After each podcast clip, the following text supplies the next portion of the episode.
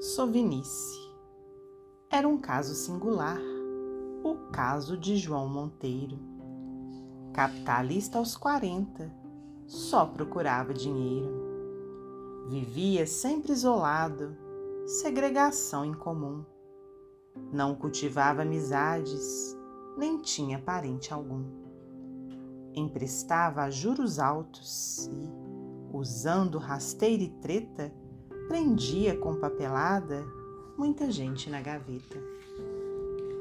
Se alguém lhe rogasse auxílio, considerava brigão. Para todo petitório, a minha resposta é não. Senhoras vinham a ele, falando em beneficência, necessitavam de apoio para os irmãos em carência.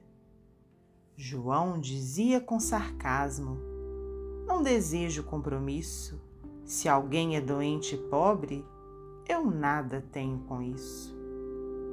Se um menino aparecesse pedindo a esmola de um pão, gritava: Saia daqui, menino sujo e ladrão.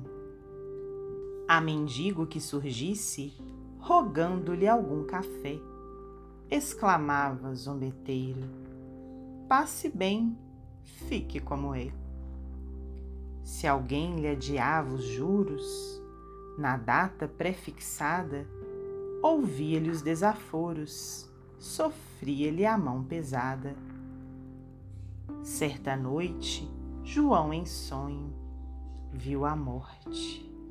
Parecia ver um anjo estranho e lindo, a dizer que o buscaria. Ele pensou na fortuna que retinha com cuidado.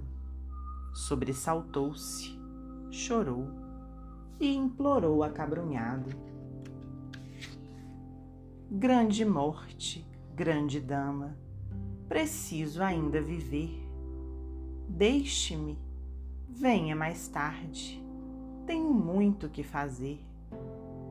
Disse a morte brandamente: O seu pedido é perfeito mas o seu tempo é chegado e o que se fez está feito. Você me chama por grande, como se eu fosse rainha. No entanto, entre as criaturas, sou fraca e pequenina. João acordou assustado, vestiu-se, pôs o boné.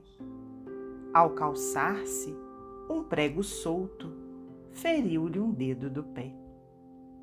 Logo, logo, o dedo inchado impunha-lhe muita dor.